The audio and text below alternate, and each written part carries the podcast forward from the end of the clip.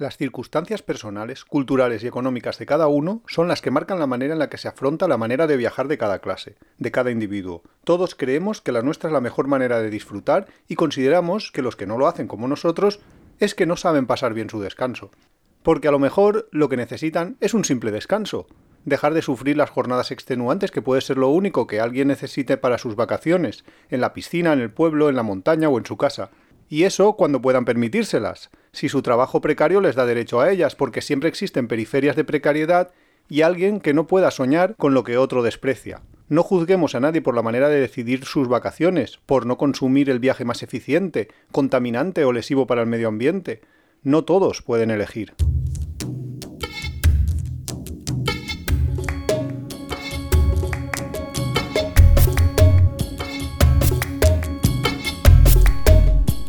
Hola, somos Iván y Nuria, este es el capítulo 13 de la segunda temporada y el texto que nos ha leído Iván es un artículo de Antonio Maestre en La Marea que lleva por título Soy viajero, no como los pobres.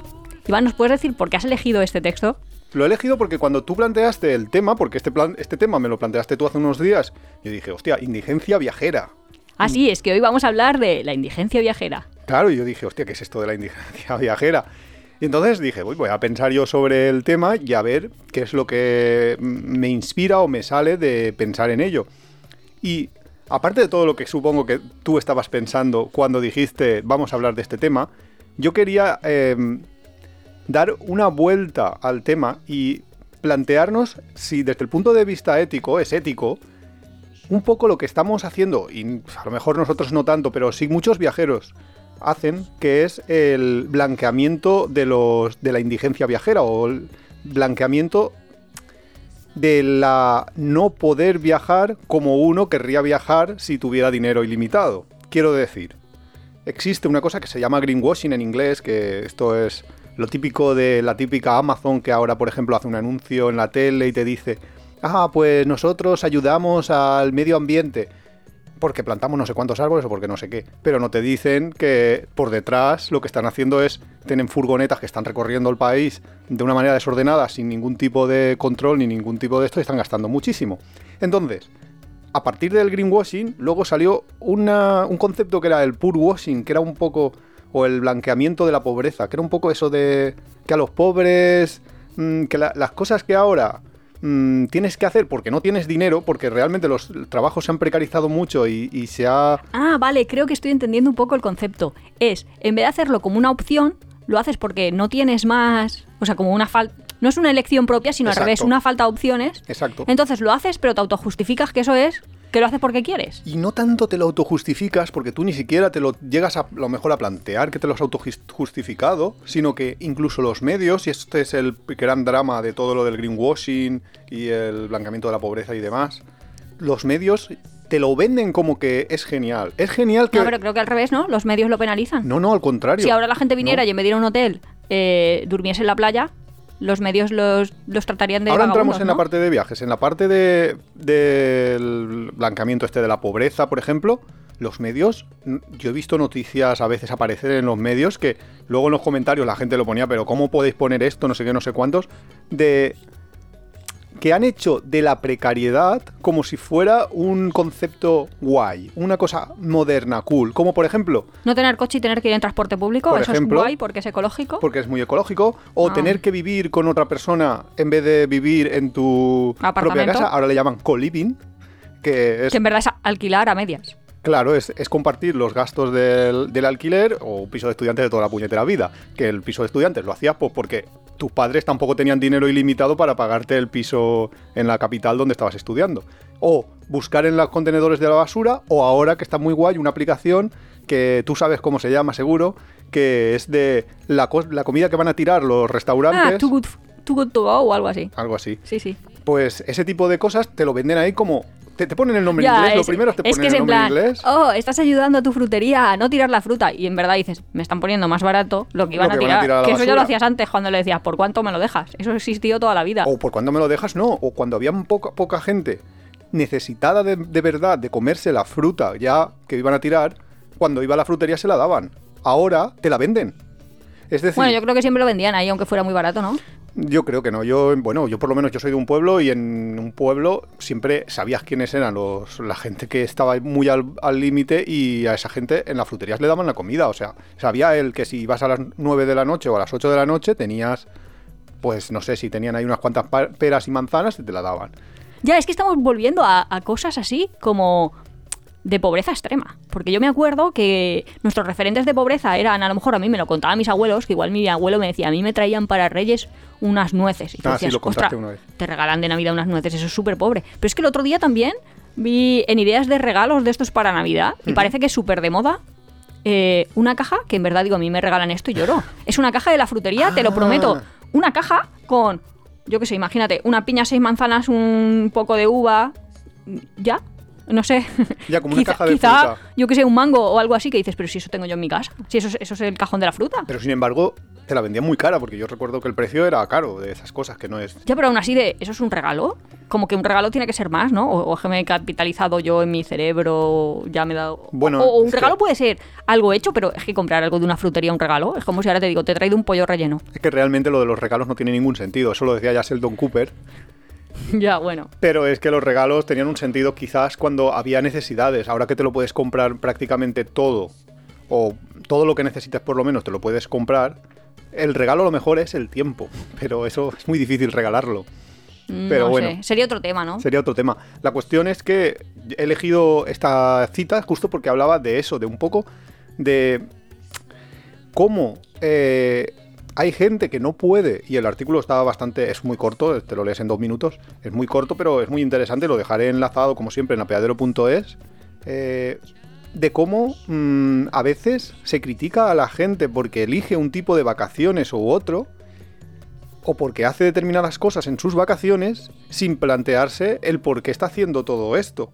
Que a veces, y luego lo quería conectar ya con lo de la indigencia, eh, por el hecho de mm, no estaremos a veces dando pie a que se blanquee también un poco el viajar mal porque no se puede viajar mejor. O sea, no, no viajar mal, sino el viajar con muy muy bajos recursos hasta el nivel casi de subsistencia porque no puedes en realidad viajar mejor porque no tienes económicamente esa capacidad o esas posibilidades. No sé, a mí lo que me está sonando, o sea, yo lo que creía cuando, y sobre todo también cuando te escuchaba el artículo, sí que es verdad que cada clase, en el sentido de clase, Clase social, social. sí, eh, critica a otra clase. Eh, como en la serie esta de Benidorm, que es una serie británica que se basa en, bueno, pues básicamente es como el Aquí no hay quien viva de los británicos, eh, que es un hotel y que va ahí la gente de vacaciones, básicamente, pues eso, Sol y playa. Sí, pero que es clase trabajadora que hace que quiere, Británica, vacaci- claro. que quiere vacaciones y hacen vacaciones en España. Y vienen, pues yo qué sé, están ahorrando para hacer eso y tal. Y es como muy criticado como, joder, que tirados, que ellos lo que quieren es estar en un hotel y estar ahí en una piscina o que están todo el año ahorrando para eso. No sé, y es como muy criticado, pero es que no todo el mundo tiene una mansión en Long Island a la que se va a descansar cuando sale de su rascacielos neoyorquino, es que no Claro, sé. y, y luego hay una crítica que, que yo era lo que, en lo que yo estaba pensando cuando leía el artículo, que es la que hacen los supuestos viajeros, no me habéis visto las comillas, pero las he puesto, a los turistas, que es el hecho de por qué te vas ahí a, a una playa a tirarte en la arena durante dos semanas y podrías estar recorriendo Europa en un durmiendo en los trenes y mm, saltando de ciudad en ciudad comiéndote la basura de los McDonald's que sobra. Quiero decir, esa crítica que a lo mejor le hacen, no están pensando en que a lo mejor esa persona que se va dos semanas o una semana a Benidorm, quizás está trabajando y lo último que durante está trabajando duro durante todos lo- los meses del año y lo último que le apetece en su mes de vacaciones o en sus dos semanas de vacaciones es meterse en un tren a ir saltando por de aquí a allá solo eh, buscando el ver cosas cuando lo que quiere es descansar. Yo realmente cuando me planteé lo del concepto de indigencia viajera, no era tanto esto que estamos haciendo ahora de cómo unos critican la forma de viajar a otros, que ahí podíamos hacer capítulos y capítulos, porque es lo que tú dices, como los más ricos critican a los más pobres, o incluso los más pobres critican a los más ricos, que eso ya es la risa del No, mundo no. mundial, O, uno, o como los viajeros... porque estoy seguro de Sí, que los, los de Benidorm critican a los de Magaluf, dicen, es que esos se van Sí. de borrachera. Sí, vamos. No, no, eso daría como para otro, otro episodio, otras ideas. Básicamente, la idea de indigencia viajera son situaciones en las que, por ahorrar, eh, llegas a, como a situaciones límite. un poco en la línea que nosotros decíamos que nosotros al menos en nuestra vivencia personal hemos pensado un cambio de paradigma, que yo lo comentaba en el episodio en el que decía que me, me había sentido muy mal viajando en un ferry como locales en Filipinas, Sí. porque realmente me veía de que me daba la impresión que para mí eso era una cárcel o un castigo o, o que había bajado tanto, suena mal ahí, pero que realmente lo estaba pasando mal.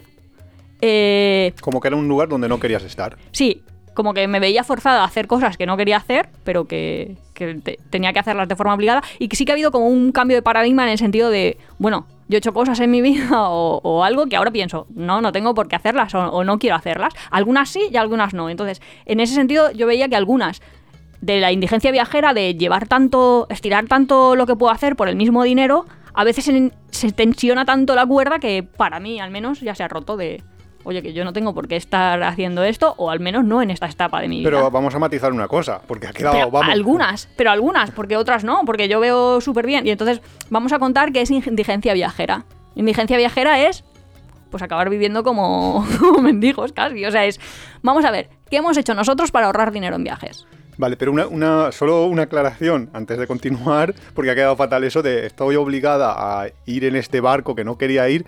Vamos a ver esto, que es una autoobligación que ya lo comentamos en el capítulo anterior, que te la imponías como para ver, para vivir como los locales, que no es que yo te lo haya impuesto. No, no, no, no, no, no.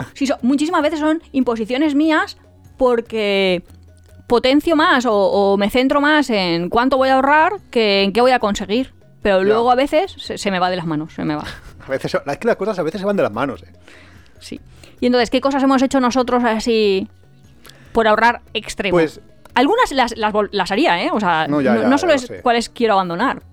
No, no son hábitos que quieras abandonar, son, cosas que han pasado. A ver, yo lo primero que, o sea, cuando tú has comentado aquí como tu definición, que hemos de decir que nosotros no habíamos hablado de, de qué iba el capítulo, o sea, que cada uno se lo prepara por sí mismo eh, y no habíamos hablado. Y tú, yo cuando he escuchado tu definición, yo he pensado en nosotros durmiendo en el suelo. Sí, Porque- una situación muy indigente de... Sí. Eh, Y es que para mí, pero para mí eso a lo mejor es, es natural, no me resulta incómodo y yo estar en un aeropuerto y saber que tengo que estar antes de que se, se cierre el aeropuerto buscando cartones, es que lo veo como súper natural. y luego a veces a lo mejor se lo cuento a alguien y me dicen, pero tú eres profesora. O sea, en plan, tú ves súper normal ir por el mundo recogiendo cartones y tú, hombre, claro, es que eso está muy bien porque luego aísla, Aísla, térmicamente está mucho mejor.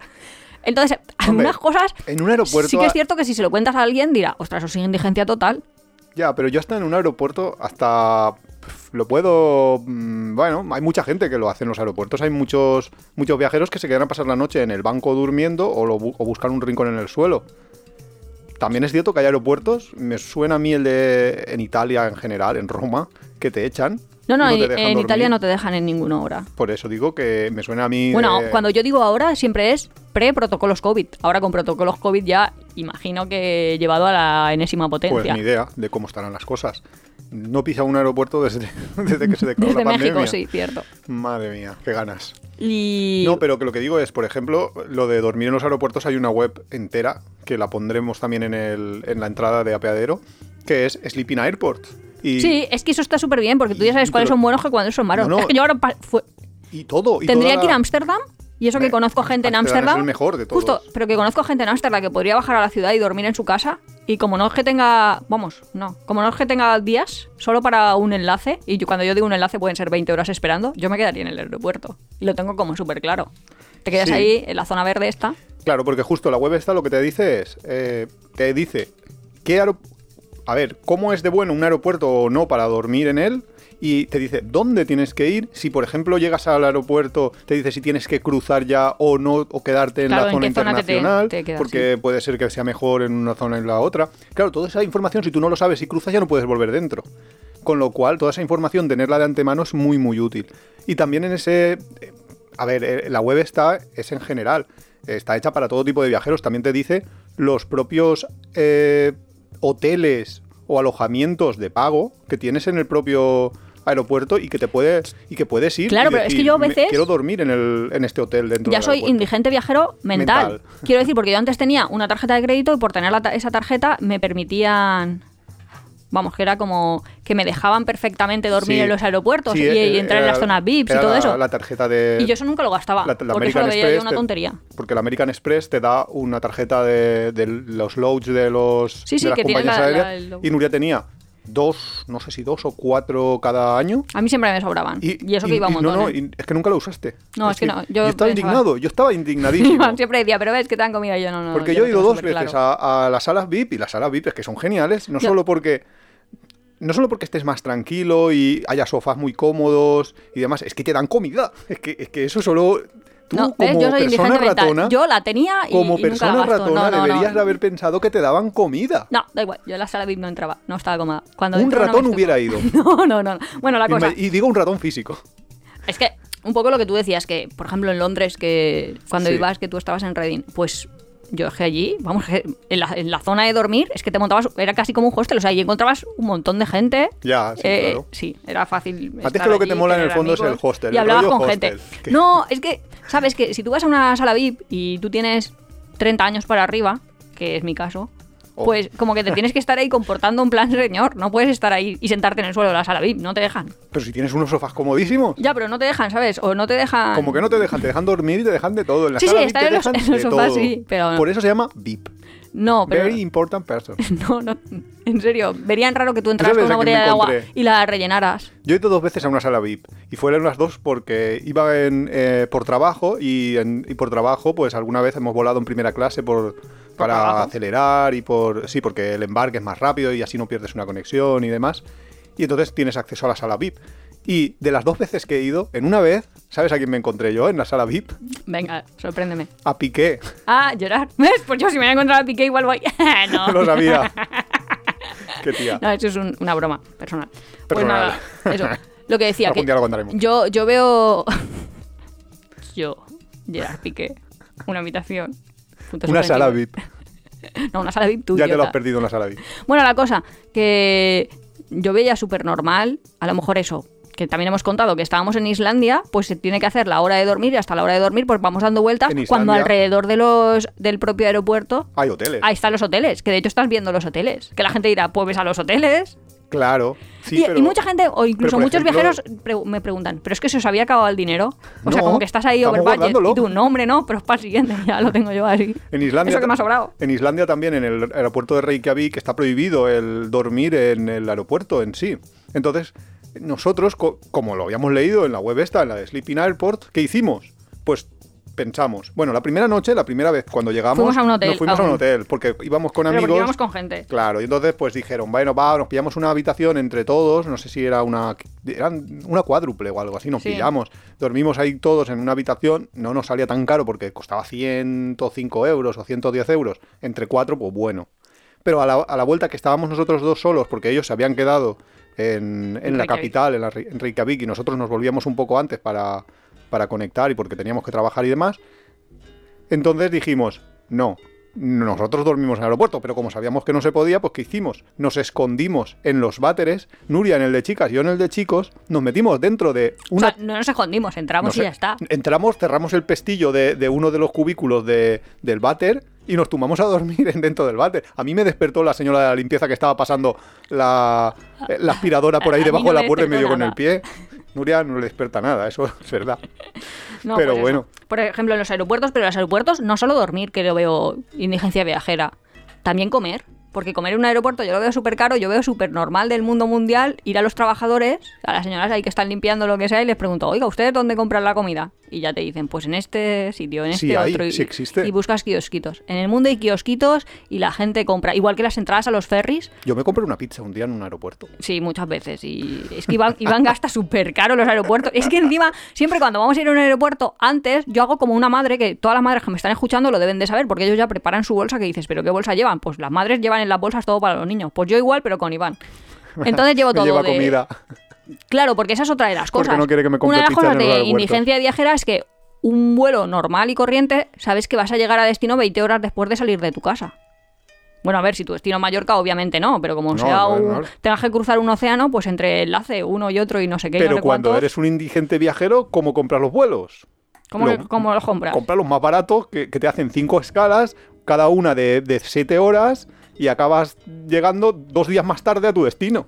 Claro, A cambio, es mucho más barato. claro, pero si llevas la bolsa con todo lo que necesitas, toda la comida que vas a necesitar, o te acostumbras también. A lo mejor beber agua de los grifos es indigencia viajera, no lo sé. Para mí, Hombre, si te bebes el agua en Indonesia, desde luego, indigencia viajera No, pero- y diarrea asegurada. muchos, pero muchos viajeros llevas el filtro y ya yo está. claro que...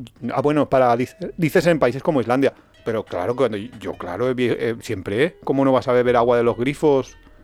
Claro, y de los baños incluso directamente. Situaciones de indigencia viajera, además de dormir en aeropuertos, preguntar a locales, muchas veces es cómo bajar el precio de las cosas. Es lo mismo. O sea, lo mismo por menos. ¿Cómo consigue lo mismo Claro, por pero menos? yo entiendo que lo que tú quieres te referirte con indigencia viajera es cuando lo has bajado tanto que tu nivel de calidad está por los suelos. Pues a veces, a veces en vez de ir a un hostel vas a otro, eso, eso a veces es un poco riesgoso. Ponme un ejemplo.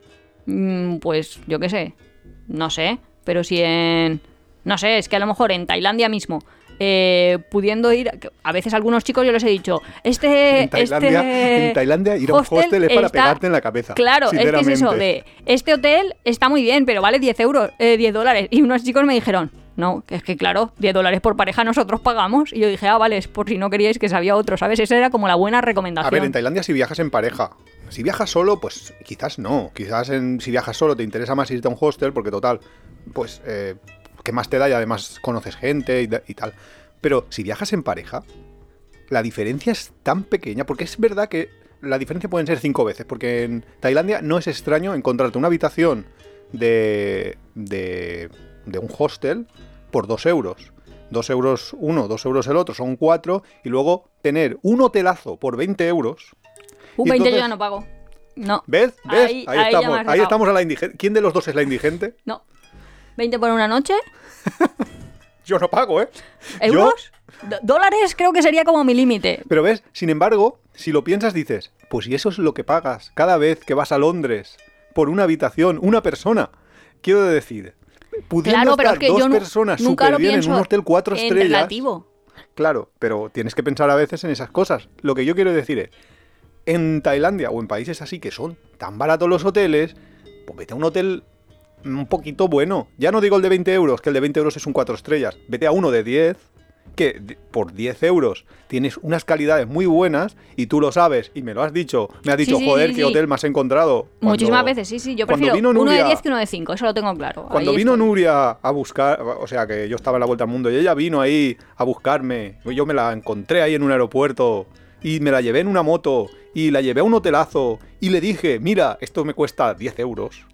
Claro, yo ya me quería dejar el trabajo y todo. Yo, Ya me lo dejó todo, Me da, me da. todo. me da para estar viviendo aquí en la piscina. Un hotelazo con piscina y con de todo. Y un de- desayuno. un desayuno, Un madre mía, qué un desayunos te ponen los hoteles de 10 euros de Tailandia. No vayáis a los hostels. Pero por eso, por eso a veces. estaba- Claro, es que tu algoritmo este de a ver dónde vamos, a ver dónde vamos, a mí a veces me agobia. Eso también potencia mucho la indigencia viajera. ¿Por porque qué? si has ido a sitios, porque si vas a sitios que son muy baratos, luego vas a un sitio caro y dices, no me lo estoy pasando bien. ¿Por qué? Porque con este dinero yo en otro sitio estaría haciéndome masajes, comiendo fuera siempre, sin tener que estar preparando comida. mm, vamos, con un tuk-tuk en la puerta que me recoge, que me lleva y no tengo que estar yo ahí caminando. Que eso no lo dijeron, eso es muy indigencia viajera. ¿El qué? Me acuerdo que en Perú estábamos y un hombre me preguntó, ¿eres tan pobre que tienes que cargar con tu maleta?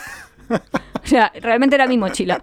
Y, y no sé, era como Cusco o algo así, para subir al Machu Picchu o algo. Y yo iba ahí con mi mochila, hasta el hostel me refiero, en Aguascalientes o no recuerdo Sí. dónde. Y el hombre dijo, ¿por qué no contratas un porteador?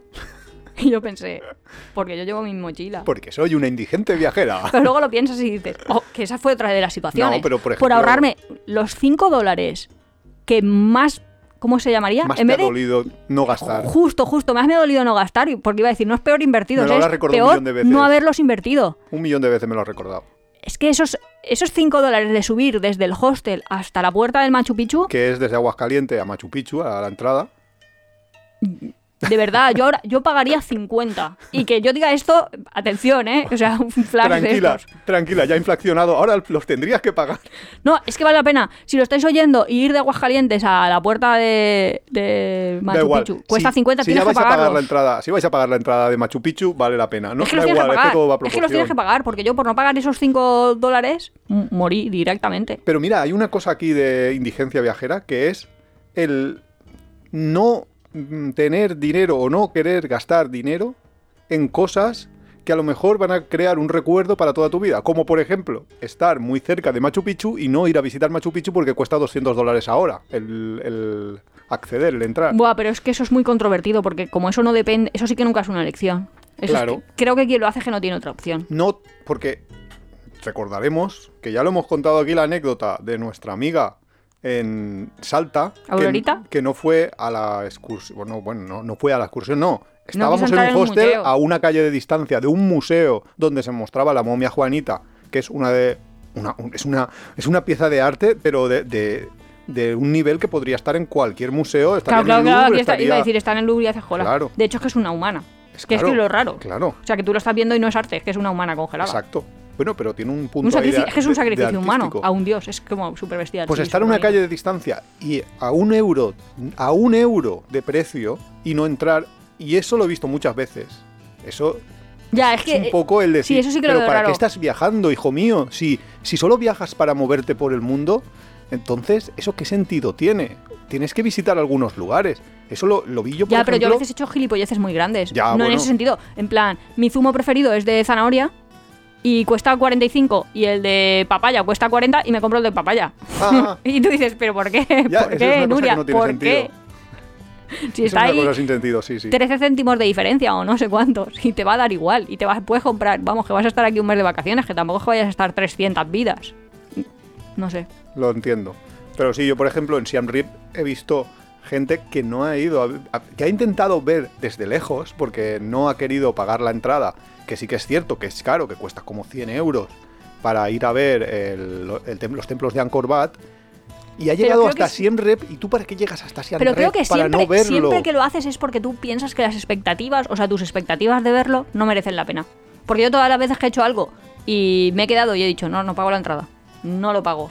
Eh, yo no he visto... Stonehenge. Y, y tú sí. No, a Stonehenge me da igual y la puedo ver. Sé que voy a ir rotonda. 80 veces. De hecho, acabaré viviendo enfrente. Quiero decir... Hombre, no creo, es una autovía. Quiero decir, pero que lo veo cerca. Eso está ahí al lado de casa. Eso es verdad. Eh, bueno, no sé ahora cómo se van a poner los británicos. El caso, da igual, que me voy, que, que ¿Dónde ya no te sé, vas? ¿Ya te ya, vas a ya no sé lo que iba a decir. Ah, no, que yo no he visto el nacimiento del Nilo, que tú sí, pero yo Madre dije, mía. paso de entrar, hombre. Qué tía. me estás contando? Qué tía.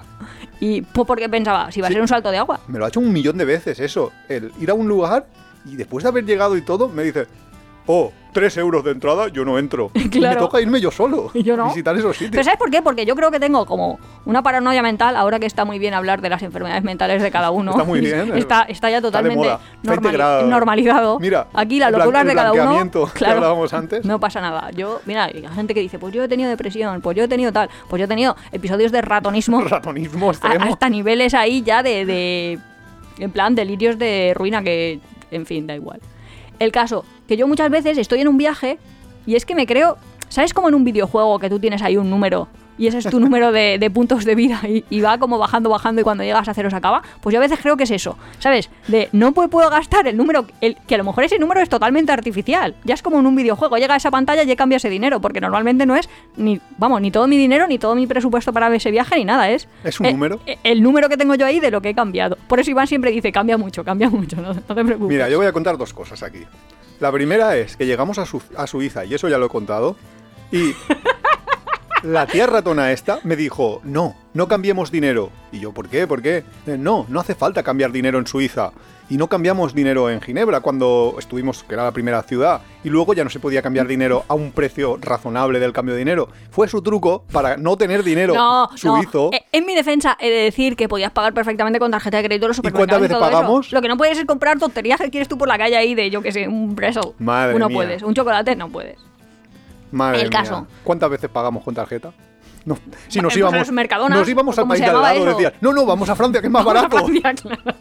Vamos a Francia, crucemos la frontera. Pero es que eso lo hace todo el 20 mundo. kilómetros. Todo el mundo pone gasolina en Francia y no pone en Suiza. Es que eso es, eso es normal, eso no es indigencia. Eso es normal. El caso, da igual. Tía ratona. Sí, la verdad es que a veces se me va un poco. Y luego, yo qué sé, hay cosas muy ratonas.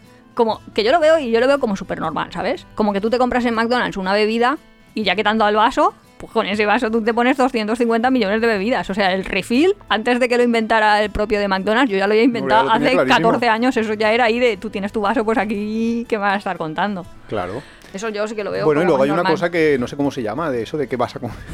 se llama eh, ta- table deep diving o algo así, que es como ir de mesa en mesa comiéndote lo que les ha sobrado en el McDonald's, por ejemplo. Pero es güey. que, es que eso ya.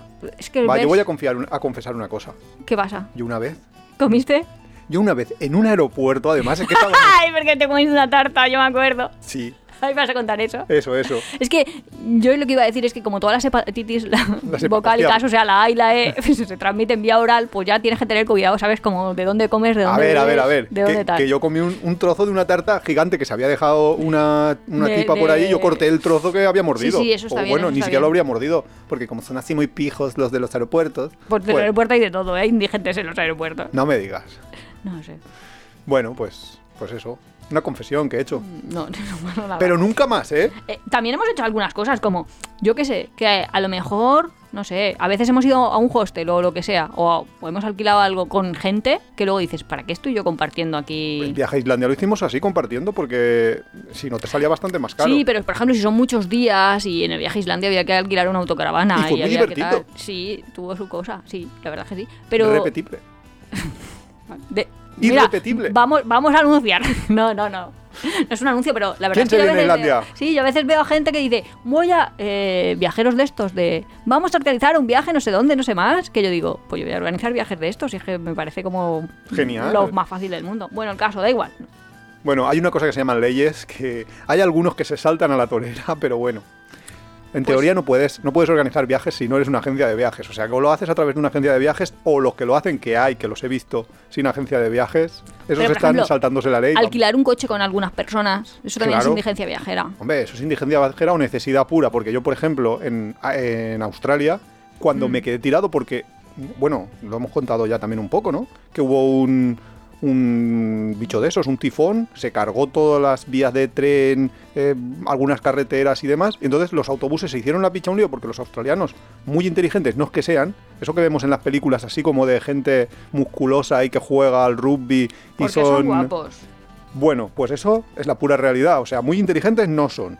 Serán guapos, pero muy inteligentes no. Entonces se hicieron una picha un lío y entonces tenían unos autobuses en un lado y otros en otro y no se les ocurrió el usar los que estaban en un lado para traer a la gente hacia el otro. Pero bueno, entonces tenían los autobuses parados y tenían que ir los autobuses hasta el otro lado para empezar el... O sea, una, una, una estupidez muy grande.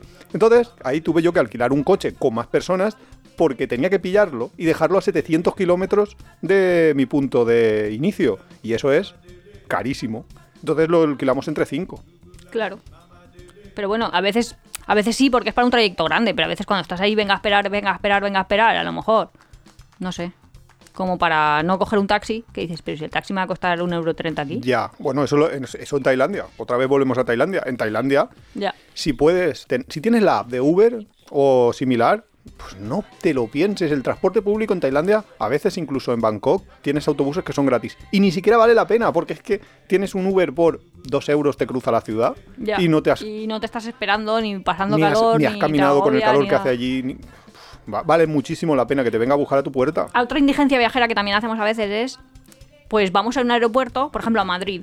Pues no vamos a decir dónde, pero nosotros sabemos No vamos a decir dónde. Zonas donde dejamos el coche y no son la larga estancia del aeropuerto porque te sale más barato. O, o, bueno, y aquí también. Nuria, Tampoco. tienes que saber una cosa. ¿Qué? Ya hemos dicho dónde en el en apeadero están puestos esos lugares.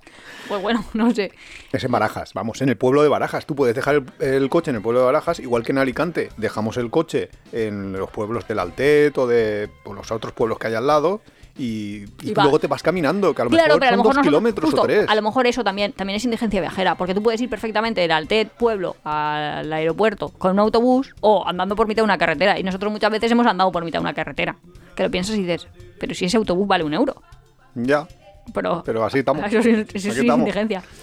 Más cosas así súper extremas. Pero yo lo que veo es que está, lo que estamos llamando aquí indigencia viajera, otros le llaman trucos low cost para viajar super guay. Hombre, yo nunca he hecho trucos locos para viajar súper guay. Y mira que quería. Iván me dijo, ¿estás loca? A ver. Porque yo una vez dije, qué vamos a? Roma un fin de semana y me dice, ¿dónde dormimos? Y yo, pues en un parque. La madre que la. Y me dijo Iván, no. Como diciendo, Nuria, no. Hay, hay un límite y este límite es irrebasable. ¿En serio? Y yo, hacerme homeless así por gusto no me voy a hacer. por decía, mucho que diga. que decía, oh, a ver quién más puede dormir ahí enfrente del Coliseo, que hay un césped verde allí que yo lo vi cuando fui la última vez. Que es que yo lo recuerdo. serio? claro. Iván me dijo, eh, una cosa es viajar, otra cosa es que quieras ver algo y otra cosa ya es de yo los fines de semana me voy a hacer homeless y me voy a dedicar de ahí a, a- a hablar con los homeless a ver qué hacen ellos. No, va a ser que no. ya, Iván ya dijo, no, Hay, hay, hay que poner límites. Y eso que Roma es carísimo. Eh, ¿el próximo capítulo? ¿Roma? ¿Roma? No, no, no sé, sí. Venga. Ah, Sí, hombre, sí, que apetece. bueno, no sé, ¿Qué más cosas de indigencia viajera? ¿Próximo capítulo Roma? seguro. Sí. Venga.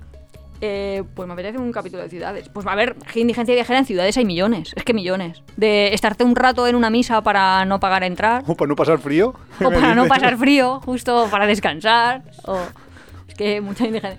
Pues no sé, que tú miras todo lo que haría, todo lo que haría un homeless, eso básicamente va a ser indigencia. Pero, pero muchas veces. Por ejemplo, mira, en vez de comprar diciendo- comida normal, te esperas a la última hora que en el supermercado pone las ofertas estas de 30%, Sí, las que las tirar, comidas precocinadas estas. Y pues eso también es indigencia viajera. Que ahora es lo Pero que tú tú lo dices, ¿sabes? dices. Tu go to. Pero tú estás diciendo lo que haría un homeless. Es que a un homeless no le dejarían entrar en una misa el día de. No me acuerdo qué era. que Entramos nosotros en la abadía de Westminster Eso con toda la realeza. Entramos porque íbamos un poco bien vestidos. Pues íbamos muy bien, no porque yo soy muy fan de Meghan Markle. Bueno, eso ya es otro capítulo, pero que quiero decir que a, un homeless muchas cosas que tú dices no lo hace. Él no va a comprar eh, lo que te han dejado ahí al 30% de descuento al final del día. Él se va al contenedor una vez que esto... Y hay viajeros que hacen Hombre, no creo, tío. eso. Sí, sí, lo hacen, claro. Pero es que eso ya es se insalubridad. llama Doom Diving y también existe. Y también le han puesto un nombre guayón en inglés para que te parezca ahí como que, ah, es que yo... ¿Cómo? Sí, sí. Y de Hombre, hecho- indigencia viajera a lo mejor es irte a un centro comercial a robar la wifi. Eso es un poco esos indigencia son viajera. truquitos, esos son truquitos y ni siquiera los veo ahí como súper extremo. Hombre, pero que no es que, que vas a adrede al centro comercial a eso. Yo para mí lo que sería indigencia viajera realmente es pues como lo que hacía el biciclown, de viajar con cero euros y entonces vas durmiendo por aquí en una tienda de acampada tirado por aquí, te bañas con dos litros de agua, eh, después de haber ido todo el día en bicicleta. Eh, te- tu transporte es tu bicicleta, no tienes nada más, no tienes dinero, no tienes... Eso es indigencia viajera para mí. Es Pero eso está reservado para muy pocos, ¿no? eso está reservado para, primero, el que quiera, porque realmente eso sí que es prácticamente Ostras, gratuito. pero tienes que querer y poder, ¿eh? O ¿Qué- sea, porque yo la parte de poder, poder? yo la parte de poder, por ejemplo, en el sueño la tengo ya perfecta. Que hay gente que no, que no puede dormir en cualquier sitio, pero yo que lo Sí, pienso. tú, sí. Nuria es una persona que es capaz de. No sé si, si alguien conoce Fallas. Eh, Fallas es como la fiesta de Valencia por encima de todo. Y entonces ah, no, era un 9 de día- octubre, Ibi. Ah, era un. Vale, era un 9 de octubre. Pero bueno, da igual. Valencia es fuegos artificiales. Y entonces, cuando hay un castillo de fuegos artificiales de, dentro de la ciudad de Valencia, mm, que lo paga el ayuntamiento, que son gigantescos, que son buenísimos, pues se reúnen ahí. Iba a decir miles de personas, no, decenas de miles o cientos de miles para ver el castillo. Y entonces hay un, un montón de gente, hay- son unas aglomeraciones brutales como las mayores que te puedas imaginar. ¿Vale? Pues Nuria, en uno de esas, esto le entró sueño y se tumbó a dormir en mitad del... Y se pudo dormir en mitad del suelo con decenas de personas Pero medio es que es una enfermedad, loco. caminándolo. Sí, pero que quiero decir que tu capacidad para dormirte es tan no, brutal. Pero, no, no, me refiero a cuando tengo ahí brotes narcolepsia, que eso no puedes. No, no, me refiero a fases normales. Claro, pero que supongo que va ligado. Que, que tú tienes tanta facilidad para dormir por... No, eso yo creo que te lo da la meditación, no, no la narcolepsia. Es que yo puedo, sí, puedo desconectar si quiero. Pero bueno, el caso, que no sé, así, más situaciones así súper indigentes. Es que claro, son o con la comida, o con el dormir, o con el transporte.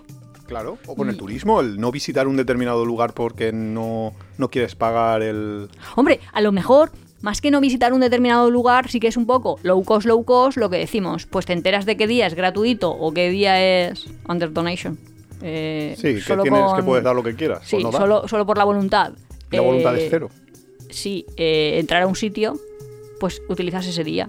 Por cierto, Dime. se nos quedó pendientes en el capítulo de Senegal y nos lo han recordado el- la anécdota de lo que nos pasó y esto y viene muy a cuento porque también nos pasó por ir muy de low cost lo que nos pasó cuando porque nos secuestró un taxista. Ah, pues es indigencia viajera. Vamos, Pero eso no es que sea indigencia. Sí, iba a decir, no es que sea indigencia, es. pss, lo que- caritadi- lo que te cuando, pasa. cuando alguien ya te da caridad, ¿cómo se llamaría? ¿Receptor de caridad? Indigencia viajera, sí. Sí, sí, pero es que tú eres indigente y el otro caritativo. Eh, sí, exacto. Lo, lo jodido es Hombre, que- lo que yo nunca he hecho, creo que por, por un trauma infantil, es ponerme a pedir dinero. O sea, yo nunca he pedido dinero. Eh, Cuéntanos tu trauma infantil. No. Los traumas que intervienen terceros no, no, No se pueden contar. Sí, sí, sí. Si son cosas mías que me avergüenzan de mí, yo las cuento perfectamente, pero si son de otros ya no. Alguien la No, pero por ejemplo, pero por ejemplo, eh, en el último viaje a Londres con Rubén, que es nuestro sobrino, Sí. pues no me acuerdo muy bien cómo estaba, pero como que nos faltaban 60 pennies o algo así. Sí, sí, nos faltaba no, muy no- no poquito llegaba para un euro para algo. comprar unas zapatillas. Entonces yo quería que alguien me Las diera. zapatillas a todo esto no nos las queríamos comprar nosotros, sino Se las quería el comprar él. Y entonces, como no queríamos cambiar dinero, por lo que decimos, de no voy a cambiar yo aquí un billete de 50 libras para 60 peniques, ¿estamos locos o qué? Que nos vamos ya, compramos las zapatillas y ya nos vamos. El caso que yo, pues en la tienda, me puse ahí a pedir tranquilamente, bueno, tranquilamente. Yo en. España creía que eso era lo más fácil del mundo, de, oye, perdona, me faltan 43 céntimos. eh, es que además, quiero pagar en efectivo tal, ¿me los das? Pues yo creía, en España en serio, yo digo eso y los consigo en dos segundos. Pues le tuve que pedir a un montón de gente, ¿eh? Como a cuatro o cinco personas que le tuve que contar ahí mi vida que me faltaban 43 y la gente me miraba ahí como, bueno, pues vale, pues te faltan 43 céntimos, pues no te compras las zapatillas, no sé, lo vi raro. A ti te pasa mucho ¿El qué? en Londres o en, en Inglaterra lo de que llegas hasta el, llegas al final del viaje y no quieres cambiar dinero. Claro, pero es que eso le pasa a todo el mundo, ¿no? O sea, tú ya cuando te vas a ir de un sitio, pues no quieres cambiar bueno, tu dinero. hermana te la tiene jurada por eso. Es que lo de mi hermana fue... Lo de tu hermana fue, pues lo mismo que me hace a mí cada vez, fue pues el día que su hermana descubrió cómo es. La cosa es que mi hermana dijo, ¿me puedo comprar un helado de los típicos carritos de estos de... que son Callejeros, sí. furgonetitas que venden helados, que hacen ahí el ruidito ese chulo y venden un helado. Entonces yo le dije, pero si te compraste un helado el otro día. Y dijo, El otro día. No, no, y dijo, ¿por qué? Y yo, no, porque no quiero cambiar, porque también nos íbamos ya. Y entonces ella dijo, pero si hay que cambiar para, para comprar el pan, porque ya pan para cenar sí que había que comprar, sí o sí. Y entonces yo dije, no, si me encuentro una libra. Hago así, miro al suelo y me encontré una moneda. Y todo, no. Te quedaste sin helado, hermanita. Pero ¿sabes qué? Luego cuando volví a casa, la mitad del dinero que nos había sobrado, que nos había sobrado un montón, en vez de dármela, que, que en verdad la había ahorrado yo, dijo la mitad para mí. Aún te pasa poco. Aún te pasa poco. Hombre, pues sí, ¿qué querías? Ya ves. No, pues lo que hemos empezado antes a lo de. Lo de Senegal. Lo de Senegal fue también por indigencia viajera, porque en realidad nosotros estábamos, no sé si os acordáis del relato de Senegal, pero nosotros estábamos ya volviendo a Dakar, ya era nuestro parte final, y queríamos visitar el lago Rosa, por la tontería de visitar el lago Rosa, y un par de sitios más de esa zona. Entonces nos bajamos en donde no se ha dejado un blanco en su puñetera vida, que es Rufisque, una ciudad así como industrial, gris, fea, un, vamos, nos bajamos a la hora de comer y intentábamos comer allí. Vamos, es que no es que no hubiera nada, es que era menos que nada, no, es que no había ni hoteles, ni, ni lugares para comer, ni restaurantes, con lo cual estábamos nosotros allí a las 3 de la tarde, completamente desmayados, a poca distancia de Dakar realmente, y perdidísimos. Y entonces intentamos, dijimos, vale, pues ya que estamos aquí, que nos hemos bajado aquí para desviarnos, para ir hacia el lago Rosa, pues vamos a, hablar con un, con un taxista y que nos digan, eh, pues que no, a ver cuánto nos cuesta ir al lago Rosa, ya que no hemos podido comer aquí, a, a ver si en el lago Rosa hay algo. O si no, no comemos, pero por lo menos vemos el lago Rosa. que ¿Ves? Eso también es indigencia. Te saltas una comida. Yo no soy muy muy de hacerla, habitual, pero hay muchos viajeros que la hacen, ¿eh? A mí me ha pasado muchas veces por estar entretenido viendo algo que no comer. No, no, bueno. pero hay gente que no desayuna o no come. Oh, sí, sí. o que hace tenía- el, br- el- lo del brunch. No voy a decir quién, pero yo tenía una amiga que se inventó el mm, brunch para no para saltarse una comida y no tener que pagarla. Sí, sí. Y hay mucha gente en Tailandia y sitios así que son súper baratos que dices, no puede ser, no hagas esto, por favor. Te- yo- mira, te hago un préstamo si quieres, pero prueba la, la comida de aquí, que es buenísima. Que solo comen los, los botecitos estos que aquí en España se llaman ya te como, que son los fideos instantáneos estos chinos. Comen solo eso para evitar el tener que pagar en un restaurante a lo mejor un euro más por comida. Pero un yo he euro visto más. gente, en serio, yo he visto gente que, que eso, que estudian en college, que dices, pero si lo que te estás gastando cada año te dará para la vida. Y luego están en Japón y te dicen, no, no, no, es que comprar un, ¿cómo se llama una comida preparada en Japón? En Un bento. Comprar un bento en un convini es que eso es súper caro. Y comen también de esas cosas. Y cuesta 3 euros, ¿eh? Que 3, tú dices, 4 euros. pero si con lo que te gastas solo por la universidad cada año te da para Ya. eventos para 14 vidas. Ya. ¿Ya? Pero es que lo de relativizar a veces. Bueno, total, que estamos en Rufisque, perdidos de la mano de Dios, hablando ahí con los taxistas, a ver qué, qué nos dicen. Y nos decían unos precios que a nosotros nos parecían excesivos. Tampoco sabíamos nosotros si eran buenos o malos precios, solo sabíamos que nosotros no queríamos pagar tanto. Total, que estamos ahí en mitad de la discusión, en serio, os lo tenéis que imaginar como 20 taxistas rodeándonos completamente y todos gritándonos cosas en medio en francés, medio en Wolof, que mm, nos tenían ya mareados. Y, y nosotros diciendo, no, no, no queremos esto, no, no sé qué, no, pues si no nos vamos, cogemos el próximo autobús y nos vamos a... Esto y alguno nos decía, no, no hay próximo autobús, ya no quedan autobuses, no sé qué. Así. Y entonces aparece un taxista que, ¿qué nos dice? Pues no me acuerdo mucho, pero al final que nos fuéramos nos, con él, ¿no? nos preguntó, ¿sois españoles? Nosotros, sí. Sí. Y de, venir, venir que yo os llevo por el precio que habéis dicho. Que no sé qué precio, no, no me acuerdo, sinceramente, qué precio era. Pero bueno. Total, que el hombre, El chaval, porque es que bueno, era un chaval. el chaval, porque era, pues era más joven que nosotros en aquel momento y nosotros ya éramos jóvenes, que eso era en 2007. No, no, si es que era un chaval. Pues nada, nos subimos ahí al taxi con todo lo que tiene la barrera idiomática y vamos La por barrera ahí. idiomática es que no nos enterábamos de nada, porque él en francés y nosotros sin francés. y Claro, y es que antes eh, eso lo hemos contado ya, que como no hay internet, no tenía, o sea, no había internet, Claro. no, o sea. Era un el momento caso- en el que tú no tenías internet en tu móvil. Claro, No- claro. El caso, que vamos, vamos, vamos, vamos, Sí, él nos pilló en por, el por taxi. caminos de tierra, que así es Senegal, Nosotros pensando que nos y llevaba a nosotros la creíamos, Rosa justo, y creíamos que llegábamos al lago Rosa y llegamos ahí a una especie de...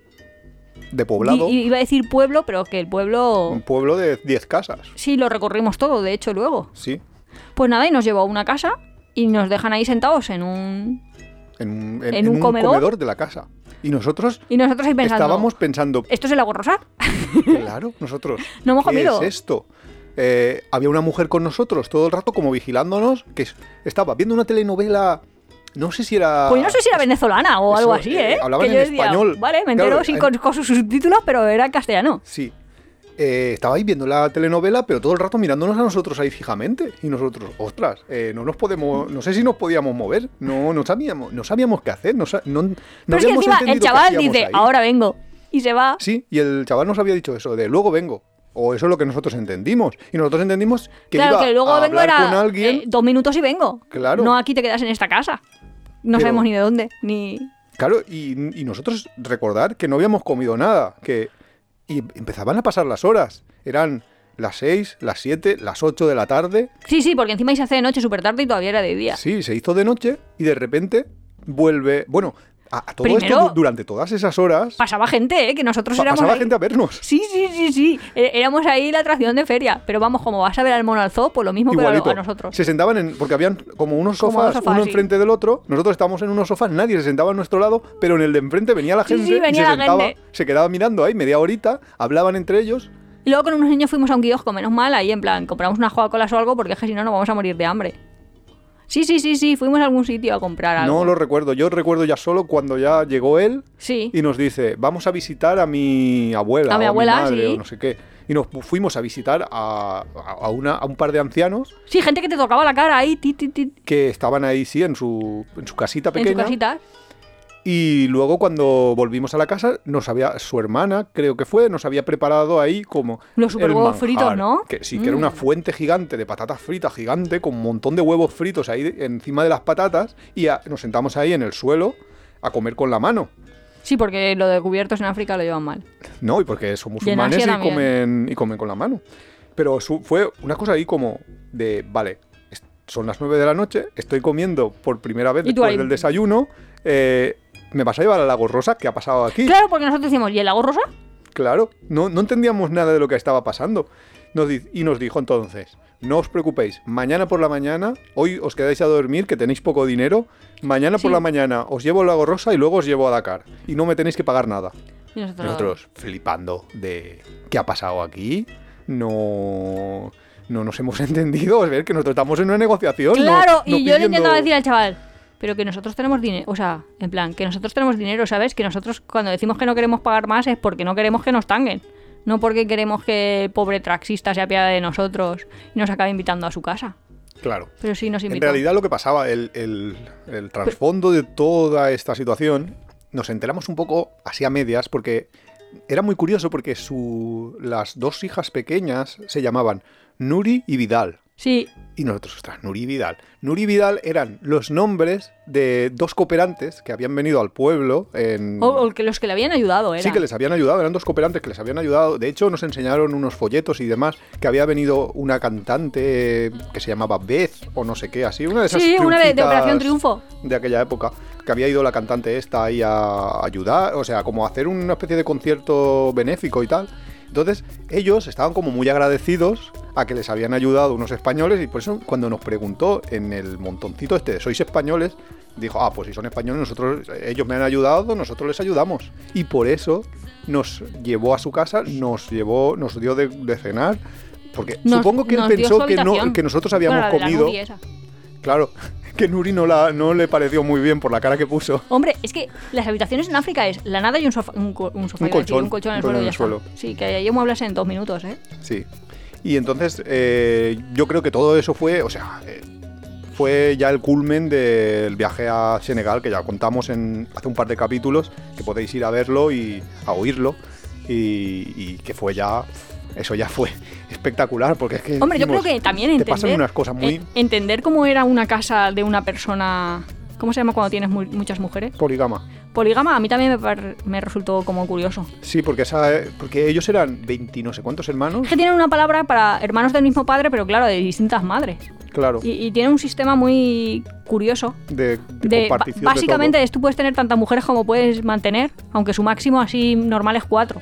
Y es cuatro porque ellos compran una casa, hacen un terreno y sobre el corral ese en cada una de las esquinas van haciendo más casas, ¿sabes? O sea que tienes una casa, otra casa, otra casa, otra casa, así, como si fuera una crucecita. Y eso parte es interesante también verla. Y eso es Total, un- que así todos nos iban visitando y nosotros Claro. estábamos ahí. Eh, a veces la, la indigencia viajera esta te lleva a cosas buenas, pero raramente, ¿eh? Eso, eso fue una excepción bastante grande, pero bueno, dentro de lo que cabe es una, una muestra del, de que todo en el fondo puede ser bueno o puede ser malo, depende de... no, claro, claro. de Si la parte de viajar como locales, intentar mezclarte con los locales, esa parte primero te lo abarata y después también te, te permite tener muchas más experiencias. Eso está claro, porque todo lo demás lo desvirtúa. Claro, Pero la parte de me voy hasta el ritmo, de lo llevo ahí como si fuera un videojuego, lo Ya. llevo al extremo, o empiezo a sufrir, o empiezo a tener situaciones higiénicas que me van a llevar a algún tipo de casi enfermedad, sí, pues ya es un poco demasiado, ¿no? Bueno, tú al principio del capítulo habías empezado diciendo como que había cosas que ya... que hay cosas que sí que de indigencia viajera de estas que repetirías y otras que has dicho que, que ya no iba. ¿Cuáles son las que ya no quieres repetir? Pues por ejemplo, ahora que estaba pensando mucho Subirte en un barco. Un, dos, tres, respondo otra vez. Bueno, pues primero, coger un transporte público sin tener súper claro cuál es la hora de llegada, yo no lo hago. ¿Qué quieres que te diga? Si tengo que pagar más, pues tengo que pagar más. Y si no, pues me informo. Pero ya te digo, con internet eso ahora se mejora mucho. Pero por ejemplo, muchas veces me pido el plato del día de los menús y acabo comiendo ahí su equivalente a callos o yo que sé, un trozo de intestino, que vale, que eso a los buitres les encantará, pero a mí mm, particularmente no. Prefiero otras cosas. Por abaratar. Lo que digo yo de los zumos o cosas así, o sea, que es ahorrar en el chocolate el loro, de pues si la diferencia entre una cosa y otra va a ser minúscula. Eso pues tampoco. Así que más cosas son muy de indigencia. Es que de comprar, como no compro nada, no es que no de pronto diga no voy a comprar este souvenir o voy a comprar este otro, si es que eso- comprar no compramos. Ya, en general, sí. Entonces básicamente es pues o no tomarme algo, ahí a mitad de tarde pues si me apetece tomarme un té o una Coca-Cola pues me lo tomo. Que es muy indigente no poder estar en un barcito por una tarde, ¿sabes? Por un euro. Sí, pero que lo piensas y dices... Que "¿Pero dices, si qué me voy esto?". aquí en Alicante me cuesta tres. Sí. Que por cada día que no he ido en O Alicante andar. Yo ya no ando, lo digo. te voy a comprar un patinete. No, pero en serio, es que and- andar es muy de indigentes. Andar es muy... No, habiendo taxis, habiendo tuk-tuks o motitos. O- no te digo yo, yo que sé, que no viajo en limusina, pero no. Senderismo nada, ¿no? Ya me he hecho mayor. Estoy mayor, yo no tengo el cuerpo para estar por ahí arrastrando. Ay. Y no sé. Pues nada, yo creo que, que ya lo dejamos para la semana que viene, que vamos a hablar de Roma. ¿De Roma? Venga. Chupa y toma. Sí, sí que me apetecía ir a alguna ciudad, pero vale, pues bueno, lo que digan. Si no, que nos digan sus sugerencias también. Roma. vale, hasta la próxima. Adiós, hasta luego.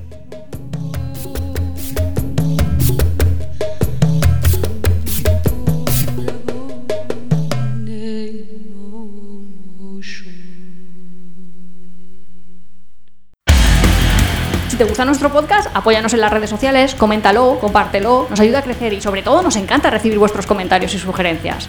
No olvides suscribirte en las principales plataformas de podcast para recibir cada semana tu capítulo de tiempo de viajes. Estamos en Google Podcast, Evox, Spotify, Radio Viajera. Nos encontramos en apeadero.es y en Twitter e Instagram como Apeadero Viajero, todo junto, Apeadero Viajero. También estamos en Facebook.